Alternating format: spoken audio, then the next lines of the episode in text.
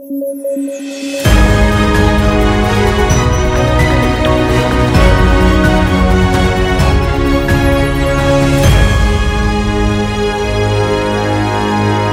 buenos días, bienvenidos al podcast debate. Estamos saliendo hoy día en la mañana 10 de marzo porque queríamos escuchar el debate de ayer en la noche entre los cinco candidatos que convocó el comercio. ello se sumó a la encuesta que publicó temprano CPI y que básicamente lo que hace es consolidar eh, tres tendencias, ¿no? Que es la subida del escano, la subida de López Aliaga, los dos con cuatro puntos más respecto a febrero, y la caída de cuatro puntos de Forsyth. Eh, son tres tendencias que parecen sólidas, aunque habría que decir que en los últimos días eh, la cantidad de información que ha comenzado a aparecer sobre Rafael López Aliaga y sobre sus candidatos podría tener algún efecto.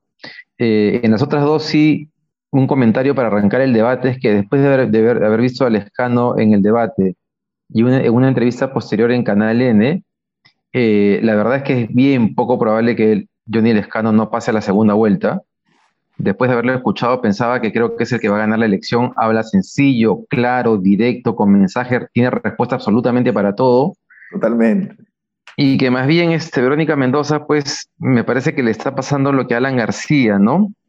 Que tiene una forma de hablar y un discurso para, para otra época, para otra generación y también para otra elección, porque la gente está con el problema de la chamba, de la salud y sigue hablando del cambio en la constitución que tal vez el 2016 era válido, pero ahorita como que a la gente le vale madre en realidad el tema, o no le importa, pero ella sigue estancada en ese discurso. ¿Cómo lo están viendo ustedes? Sí, sí, sí. Eh, lo que pasa es que Johnny Lescano en realidad no hace propuestas concretas, pero, pero hace propuestas eh, sencillas, ¿no? O sea, que, que, que, que cualquier ciudadano las entiende. No creo que se aleje mucho de lo que Verónica Mendoza quisiera, pero Verónica Mendoza lo, traduce más en un discurso de derecho, desde la perspectiva de, los derechos, de la inclusión. Entonces eh, termina siendo muy abstracto o gaseoso para la gente, ¿no? La, gente lo que quiere es, son medidas más efectistas como las de, las de Johnny. Y Johnny está mucho más entrenado, pues políticamente, ha sido parlamentario, pues no sé cuántos años pero, pero tiene respuesta para todo, como tú bien has dicho, porque tiene esa capacidad de, responder en un debate eh, alturado diariamente en los plenos del Congreso, ¿no? Creo que es el más entrenado de todos ellos. Yo después de ver el debate estoy plenamente certero de que Johnny Lescano va a mantener ese primer lugar por lo menos una semana más, si es que no hasta la primera vuelta. Y creo que puede ser, coincido plenamente, puede ser el presidente del país. ¿Y sabes por qué podría ser más notorio porque hoy no sé si se dieron cuenta que era el único que tenía la cámara hacia abajo, que parecía que no sabía conectarse.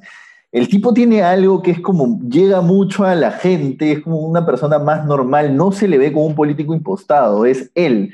Él, y por eso creo que tiene respuestas a tantas cosas porque es él respondiendo lo que realmente piensa y no está, no, su cabeza no divaga entre, puchi, ¿qué debo decir? Impostar, esto es lo que debería decir.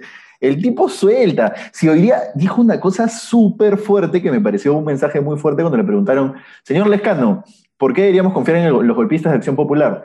Y él le dijo, ustedes saben, mis compañeros de Puno, ustedes saben, gente, ustedes me conocen, yo, ¿me entiendes? O sea, apela ese, a esa conversación directa con el elector. Yo creo que el tipo va a ser muy probablemente. Amical, sencilla. Sí, sí, muy probablemente el primero que va a pasar a la segunda vuelta. Y hay mamita con quién va a pasar, ¿no? hay mamita con quién va a pasar. Claro, Verónica tiene una especie de discurso para el mundo intelectual, así ah. podría decir del mundo caviar limeño, ¿no? Este, pero claro, pero su discurso está quedando como muy alejado del, de los problemas cotidianos de, la, de las personas. Y eso es lo que quién va a pasar? Un chiqui, eso es lo que quería decir sobre Verónica, que es, Verónica podría ser presidenta si entrara por derecha. El Perú no es un, país eh, para el discurso de Verónica Mendoza. Quizás lo es más para el, el del escano, pero no para el de Verónica Mendoza. Es una izquierda demasiado alejada de la realidad. Este... Sí, pero ojo que el 2016 llegó a 18%, creo 16, y si le dabas dos semanas más lo pasaba a PPK.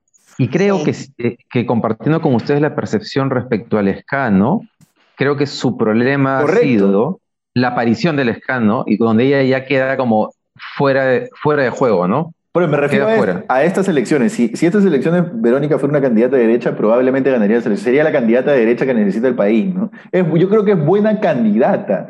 Creo que sabe, sabe eh, digamos, hablarle también como el escano a la, persona, digamos, a la persona común. Pero, pero es que su discurso habla de cosas absolutamente, como tú dices, el cambio de constitución no es el problema hoy, ¿no? Hace mm. poco, eh, cortito ahí, yo con eso termino, que es, hablé con, hace unos minutos hablé con una persona de Gamarra y me decía, hemos invitado a Verónica Mendoza a nuestro debate de Gamarra y dice que tiene un debate medioambiental y se, se, se cagaba de risa. Es este... ya. mira, qué interesa. Ese, ese detalle es bien importante. claro. Claro. No es que el tema ambiental no sea importante. acepta, ¿no? A ver si finalmente sí, porque lo, que, lo primero que ha respondido es eso y es como, estás, en otra. Pues. No, es que no sea importante el tema ambiental, es muy importante, pero no es el tema ahorita. Mm. Sí, sí, sí, tal cual. Es, es por ejemplo, un, caso del, estudio este que ha sacado los planes de gobierno en los ODS. Un, caso que, que, me llama la atención es que en las elecciones pasadas, más candidatos en sus planes de gobierno hablaban de trabajo decente. Esas propuestas de trabajo decente se han reducido en estas elecciones porque la gente está hablando más de trabajo, no de trabajo decente, o sea, al menos que haya trabajo, aunque sea indecente, pero que haya trabajo, ¿no? O sea, eso es lo que he notado un poquito en, los planes y es lo que creo que la gente está eh, demandando de alguna manera, ¿no? Entonces, este, mm.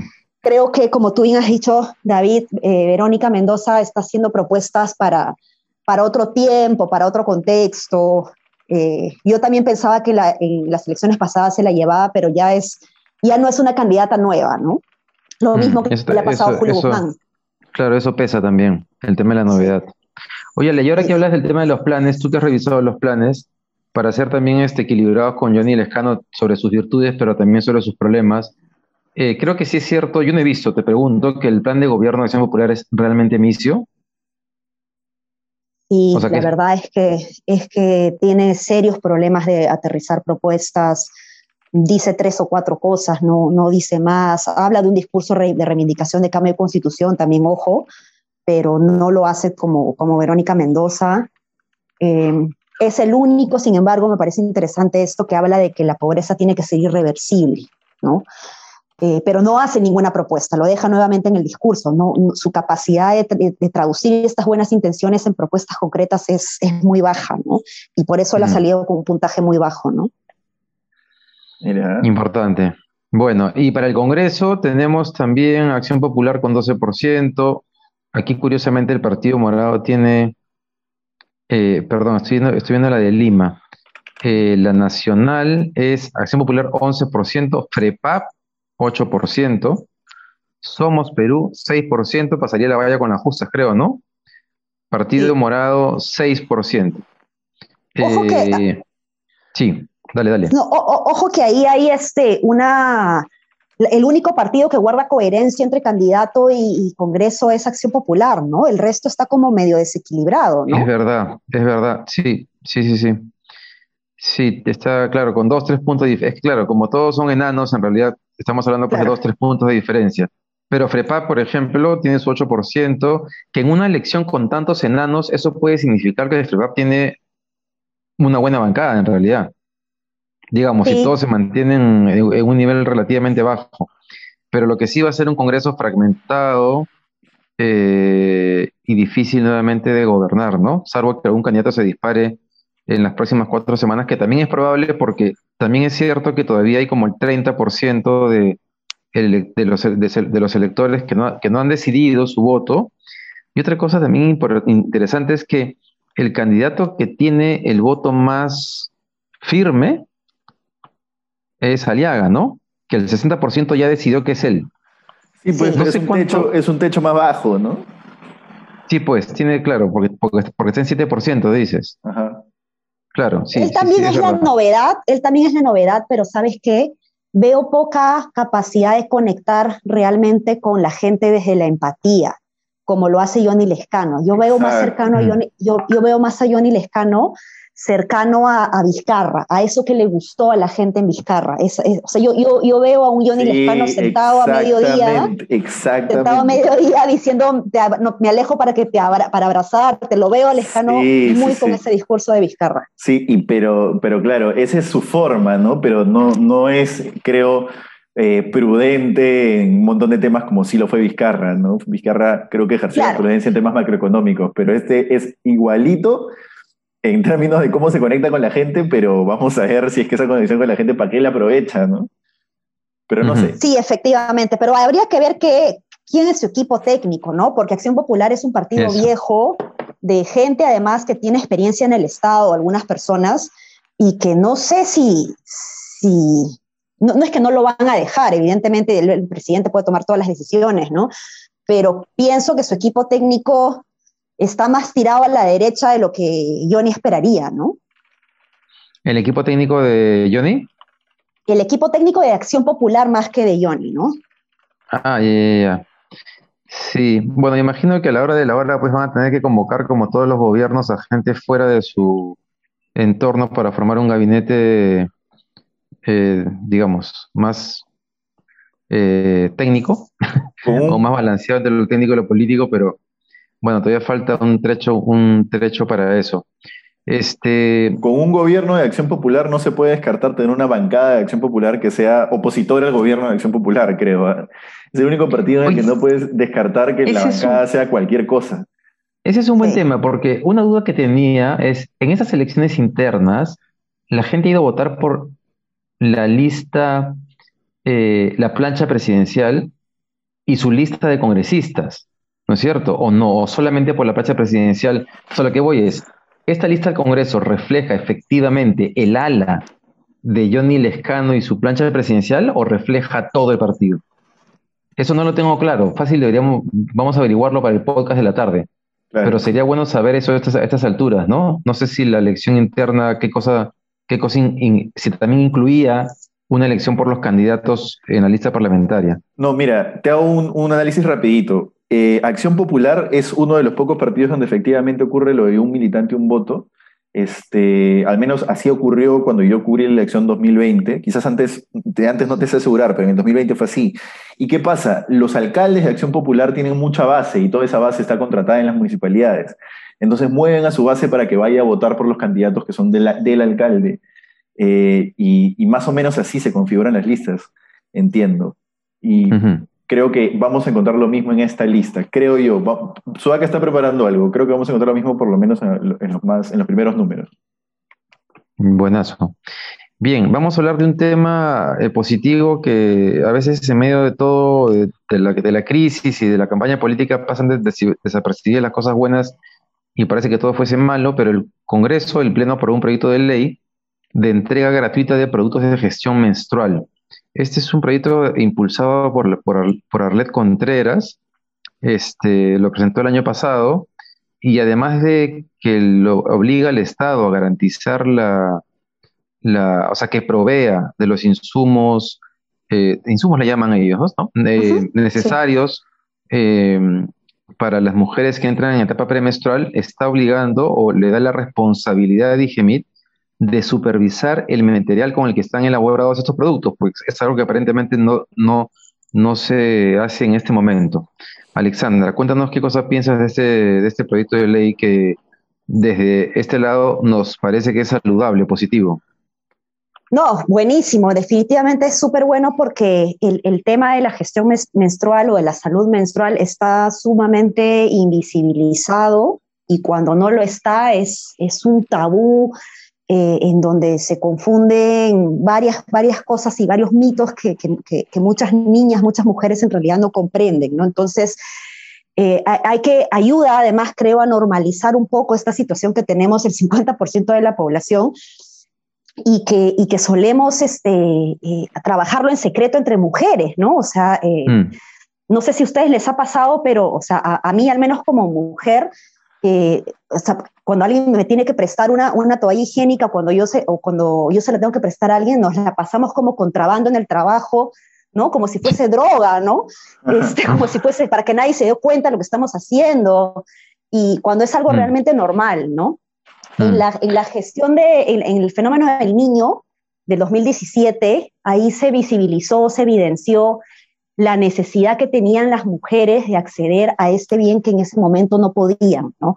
Se había hecho donación de ropa, alimentos, agua, medicinas, pañales, pero las toallas higiénicas, cero, ¿no? Entonces, eh, justo hay un precedente ahí en el proyecto de ley alrededor de eso, porque lo que te dice es que este es un bien que toda mujer necesita y que es un bien además económico, eh, o sea, mejor dicho, desde el punto de vista económico, que no es económico, ¿no? Para las mujeres en, en, situación de pobreza es un presupuesto aparte, lo cual hace que niñas, por ejemplo, se vean obligadas a no ir a la escuela porque no tienen las condiciones para, para, para para gestionar su menstruación, ¿no? Entonces, mm. genera muchos efectos negativos cuando no tienes acceso a, las toallas higiénicas, ¿no?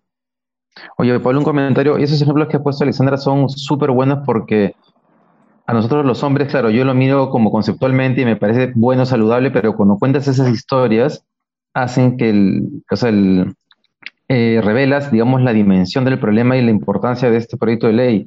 Solamente para, sumar a lo que has dicho, claro, el proyecto de ley también eh, lo que está eh, haciendo es que este tema pase a formar parte de la formación primaria y secundaria, obligatoria, ¿no? o sea, que se ha incorporado, me imagino, en, el, en el currículo. Paolo. Bien, no, bien, bien. Por fin una buena noticia del Congreso, ¿no? Este, sí, es verdad. tipo de cosas que uno quiere poder comentar cada cierto tiempo, ojalá un poquito más. Este, así que bien, bien, bien, y creo que en bien me quedo. Este, bien. Creo que tengo mucho más que opinar, pero sí me interesa hacer el link pues con quién podría ser nuestra próxima parlamentaria, ¿no? El, eh, Milagros Aguayo. La, Eso, cuéntanos, tú cuéntanos. La pastora que, postula con López Aliada, este, que probablemente un proyecto de ley como este no le haría ninguna gracia, ¿no? La pastora. Este, pues, Postula además con, el número, con el número dos, o sea, no es que sea... Ya, ya eh, tampoco le das publicidad, no mentira. No puedes, pero es que no, eso revela su, importancia en el partido. ¿no? Sí, no, es verdad, tienes razón, tienes razón, ya, ya el número está ahí, ¿no? Lo, sí, sí, es, es clave en el partido, sí, correcto. Pero cuéntanos un poco, un poco de por qué, de quién es este personaje y qué piensa. Bueno, te, te leo básicamente la, la cita, la cita, la cita que estábamos comentando antes de entrar al, podcast. Tengo que ser responsable como esposa y respetar a Guillermo como el rey, profeta y sacerdote de mi hogar. Tengo que aprender a que Me muero muerta, me muero muerta. Ninguna mujer debe socavar la autoridad de Dios que Dios le entregó al varón, no importa cuán modernas seamos. A ver, yo creo que se, es, está, es perfectamente válido ser conservador. Creo que no es en absoluto válido querer conservar eh, formas de ver el mundo de hace 200 años, el rey, profeta y sacerdote de mi hogar, uno puede ser creyente, está muy, eh, eh, está totalmente bien y no tiene por qué ni siquiera ser juzgado en absoluto. Pero el rey, profeta y sacerdote de mi hogar corresponde a una visión de hace 200 años, creo, ¿no? Este, y, y sabes qué, yo creo que va a llegar el punto en el que la derecha liberal, el día que tenga que apoyar a López Aliaga, se va a sacar la careta y ahí vas a decir, ah, mira, este de verdad es liberal y este de repente siempre o nunca lo fue, ¿no? Claro, el problema de esas mujeres que sacan comentarios como los tweets de la pastora Soraya, no sé si ustedes ubican a la pastora Soraya, eh, que es una, es una sátira, ¿no? Es, un personaje de, de, sátira. Pero el, problema de, gente que piensa así no es necesariamente que quiera darle todo el respeto del mundo a su esposo, que está bien, digamos, sino que el problema de, esas personas es que, piensan así, piensan también de que la mujer, por ejemplo, debería sacrificar su desarrollo profesional por quedarse en casa cocinando, lavando, planchando, ¿no? Entonces, lo cual impide la generación de oportunidades para mujeres. Entonces, que una mujer legisladora piense de esa manera es un riesgo para la generación de oportunidades a las mujeres en el Perú. No, eh, no estoy segura si con alguien como ella se hubiera gestionado algo como, como la gestión menstrual, por ejemplo. ¿no? Entonces, eh, este, es, es peligroso, ¿no? más allá de lo que nos podamos burlar, es peligroso porque son personas que creen que creen que la violencia doméstica se puede eliminar si es que la mujer empieza a ser más sumisa, digamos, ¿no? O, porque, o, que creen que el origen de la violencia doméstica está en la mujer eh, y no necesariamente en el hombre, ¿no? Entonces... Claro, y solo, para, eh, dejarlo, solo para dejarlo clarito, Ale, solamente porque has mencionado la palabra, eh, yo ni siquiera sé si es burlar, es simplemente reír para no, para no llorar. No llorar. Porque sabes que con un partido como el de López Aliaga, el número 2 de Lima va a entrar. La gran población de López Aliaga está en Lima. Entonces, el número 2 de Lima va a entrar. La cuestión es digamos, ya qué hacemos, ¿no? Tenemos una persona que va a entrar con esa, con esa forma de ver el mundo, pero, y, cortito nada más, ya que estoy en el, en el, primer parche, el segundo parche, solamente dejar claro que está muy bien y es perfectamente entendible que una persona utilice su fe para votar, porque las personas tienen derecho a votar como les cante el culo, pero una cosa es eso y una cosa totalmente diferente es una parlamentaria representante que piensa que al hombre hay que atenderlo como un rey, profeta y sacerdote del hogar, ¿no? Pero bueno, discúlpeme que te haya interrumpido. Sí, y además, incluso eh, o sea, eh, poniéndonos en, eh, en, el extremo, ella tiene todo el derecho a querer hacer eso en su casa, ¿no? Este, pero de ahí a querer convertir eso, como ella intenta hacerlo a través, de, a través de sus libros y de las conferencias que da, y de pronto llevarlo al Estado, eso es un peligro tremendo, considerando los avances que ha habido en general en el mundo respecto a esos temas. Sería un retroceso tremendo. Sí, sí, sí. En fin. un retroceso enorme, sí, sí, sí, sí. Bien, entonces, así terminamos el podcast de hoy. Nos vemos más, nos comunicamos más tarde. Listo. Un abrazo. Chao, chao. Un abrazo, chao, chao.